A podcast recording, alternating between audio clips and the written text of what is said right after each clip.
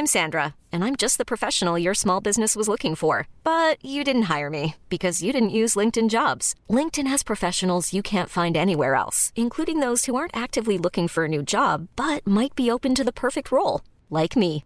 In a given month, over 70% of LinkedIn users don't visit other leading job sites. So if you're not looking on LinkedIn, you'll miss out on great candidates like Sandra. Start hiring professionals like a professional. Post your free job on linkedin.com/achieve today.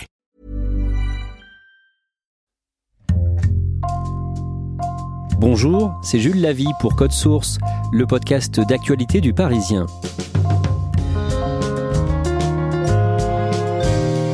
C'est un fait divers qui a profondément choqué la France et qui implique des élèves de 3e. Le 8 mars, une adolescente de 14 ans, Alisha, a été tuée par deux de ses camarades de classe, âgés de 15 ans. Code Source fait le point sur cette affaire avec deux journalistes de l'agence du Val d'Oise du Parisien, Julie Olagnol et Anne Collin.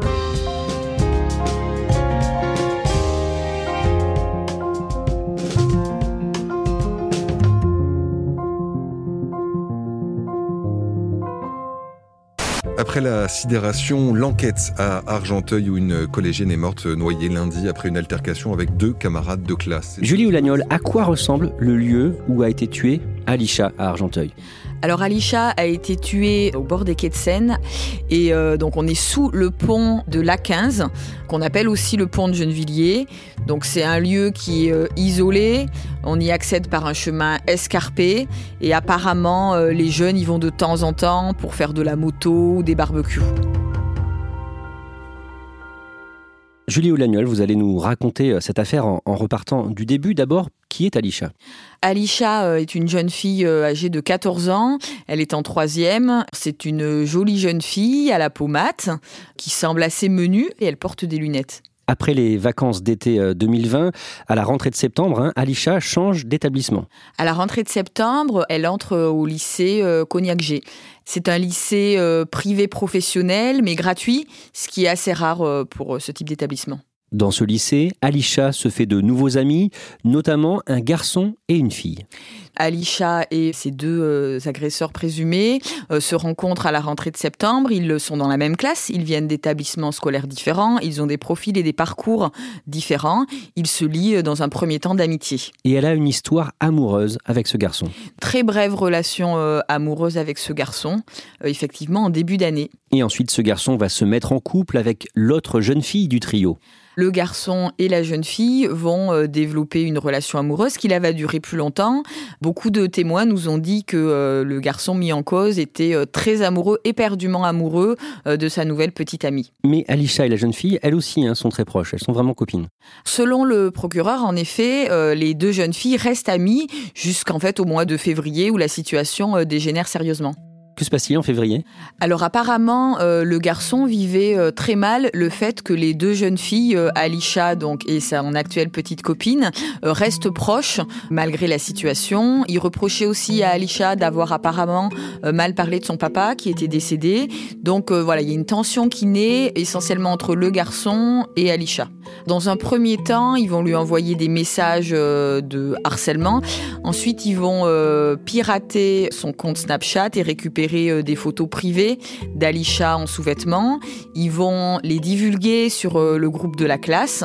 Donc euh, voilà, il y a cette situation de harcèlement qui se met en place. Après la diffusion de ces photos intimes d'Alisha, donc sur ce groupe internet de la classe, que se passe-t-il? Le garçon euh, est temporairement exclu de son établissement, euh, ce que sa petite copine vit mal, et donc euh, Alisha et elle vont se battre dans les toilettes apparemment euh, de leur lycée, ce qui va entraîner cette fois l'exclusion temporaire de la jeune fille. Après cette bagarre, la jeune fille essaie de donner un rendez-vous à Alisha pendant le week-end du 6 et 7 mars. À la demande euh, du garçon, la jeune fille euh, va fixer un rendez-vous à Alisha euh, le samedi 6 mars, mais Alisha refuse et le rendez-vous est finalement fixé au 8 mars. Le lundi 8 mars, euh, Alisha euh, doit se rendre au lycée vers 11h euh, pour apporter un document administratif.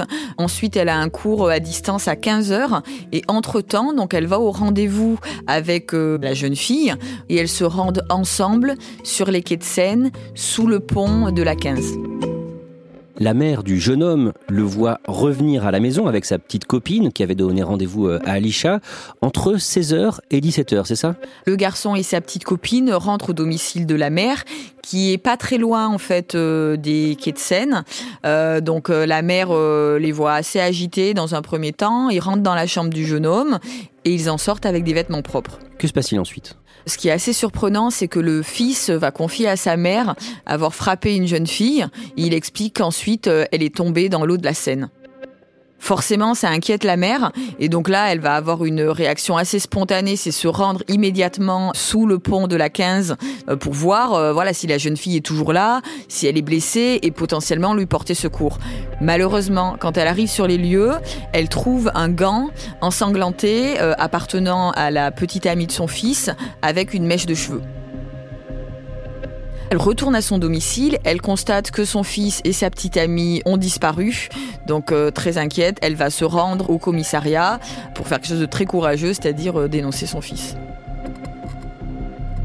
Alors bien sûr, les policiers vont tout de suite se rendre sur les quais de Seine, il y aura la police fluviale, il va y avoir évidemment un renfort euh, d'équipe de pompiers avec des plongeurs, et ils retrouvent euh, le corps euh, malheureusement inerte de la jeune fille, immergé dans un mètre d'eau, à quelques mètres en contrebas d'un ponton. Les deux jeunes sont arrêtés quelques heures plus tard dans la nuit.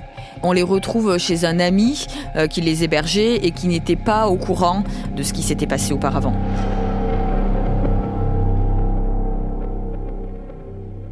Gélio Lagnol, dès le lendemain, vous allez devant le lycée euh, professionnel où étaient scolarisés Alisha et ses deux agresseurs, donc le lycée Cognac-G d'Argenteuil. Que vous disent les élèves que vous rencontrez? Ils sont forcément choqués. Ils ont appris la nouvelle le matin même pour la plupart. Leurs enseignants ne sont pas trop rentrés dans le détail. Ils leur ont dit que c'était un jour de deuil, qu'il allait y avoir une minute de silence. Mais ils ont tout de suite, euh, voilà, le, mot est passé entre eux, euh, notamment via les réseaux sociaux. Ces élèves à qui vous parlez, vous sentez qu'ils euh, prennent la mesure de, ce qu'il s'est passé? Alors honnêtement, pas tous. Il y en a certains, les plus âgés, qui sont en larmes et qui ont beaucoup de recul. Il y en a même certains qui nous disent, si on avait su qu'elle était harcelée, on l'aurait aidée, ou au contraire qui nous disent bah Alicia était venue nous voir, elle nous avait dit qu'elle était harcelée, mais on n'a rien fait. Mais il y en a d'autres, ceux qui sont pas dans sa classe ou qui la connaissaient pas, qui n'ont pas forcément euh, conscience de la mesure de ce qui s'est passé.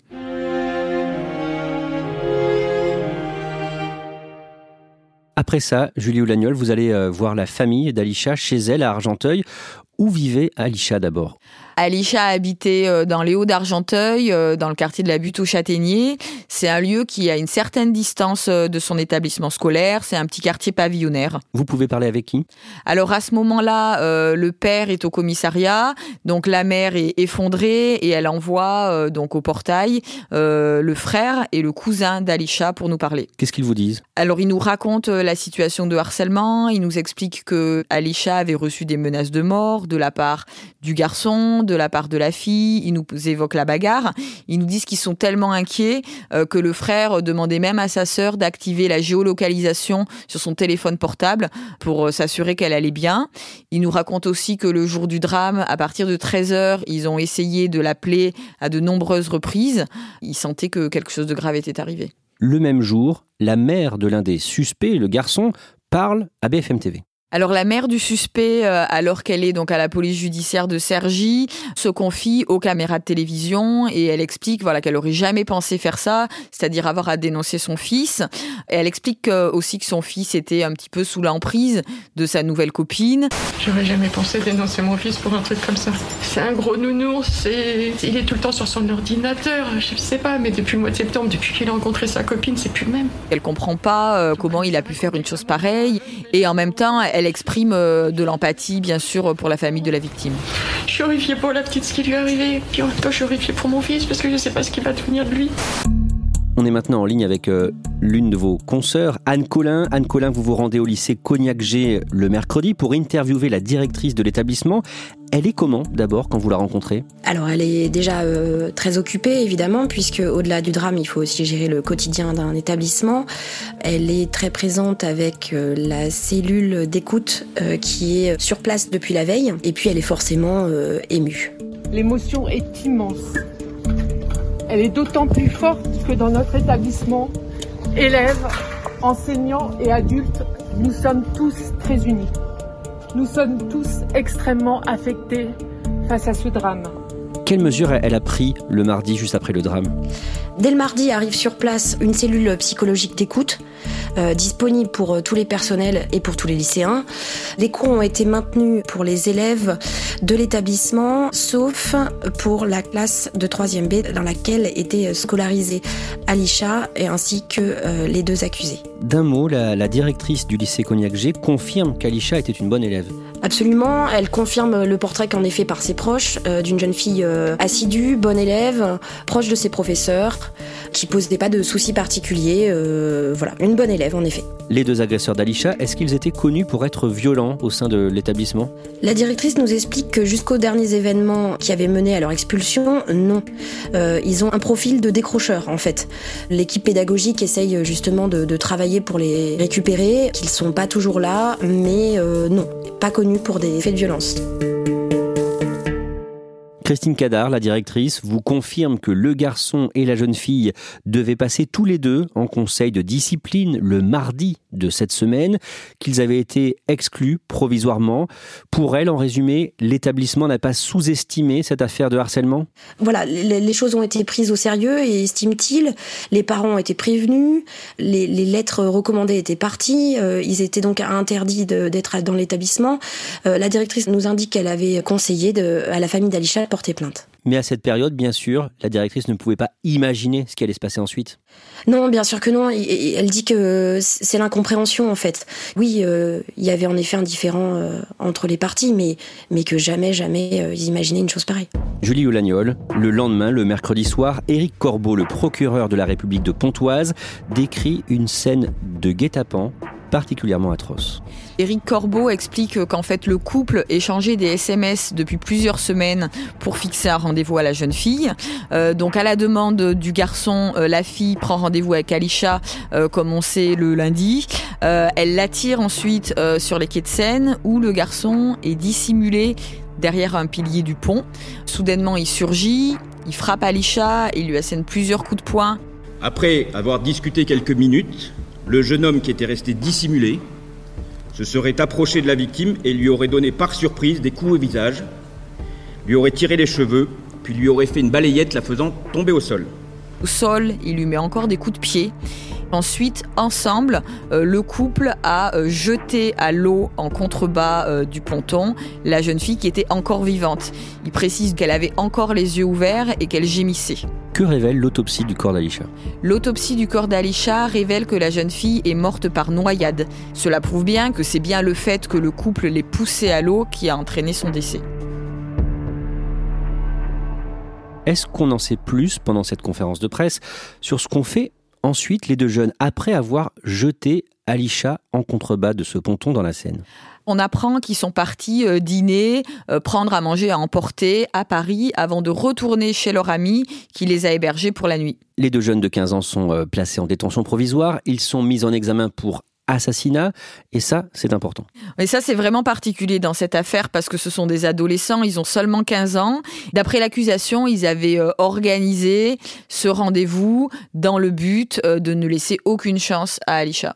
Quelle peine ils encourent Alors, étant donné qu'ils sont mineurs, euh, ils encourent pour euh, assassinat 20 ans euh, de prison, contrairement à un adulte qui pourrait avoir la perpétuité.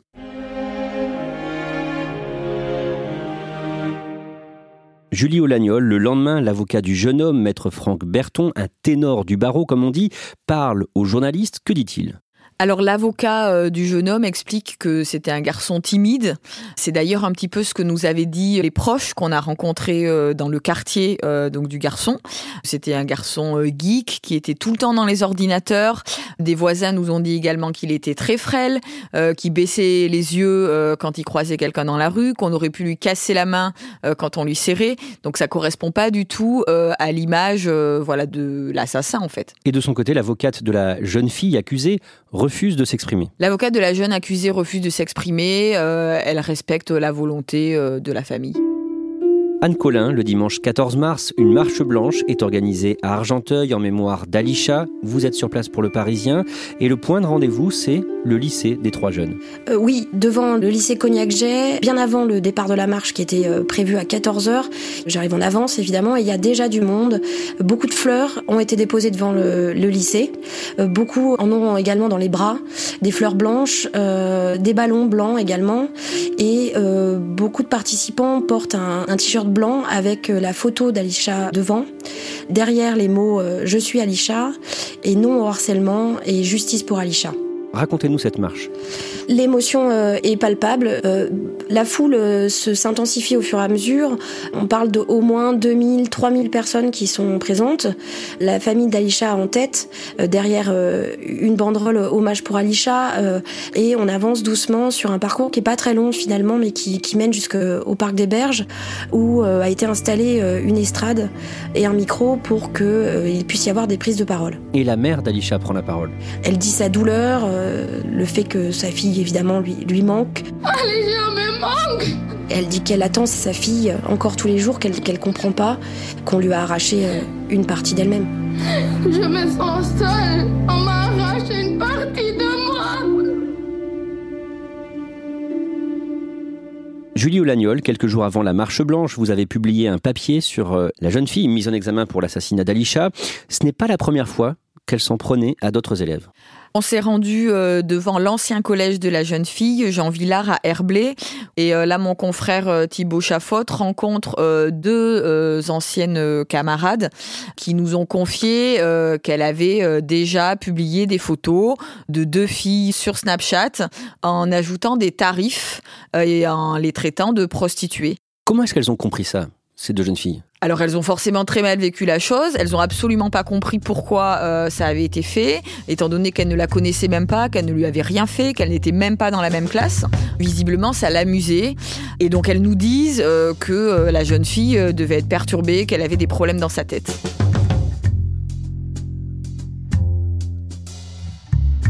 Merci à Julie Olagnol et Anne Collin. Cet épisode a été produit par Raphaël Pueyo, Marion Botorel, Thibault Lambert et Mathias Pengili. Réalisation Julien Moncouquiol. Code Source est le podcast d'actualité du Parisien, disponible chaque soir du lundi au vendredi. Pour ne rater aucun épisode, abonnez-vous sur Apple Podcast ou Google Podcast par exemple. N'hésitez pas à nous écrire code source at leparisien.fr ou à nous interpeller sur les réseaux. Et puis si vous aimez Code Source, dites-le nous en laissant un commentaire ou des petites étoiles sur votre application préférée.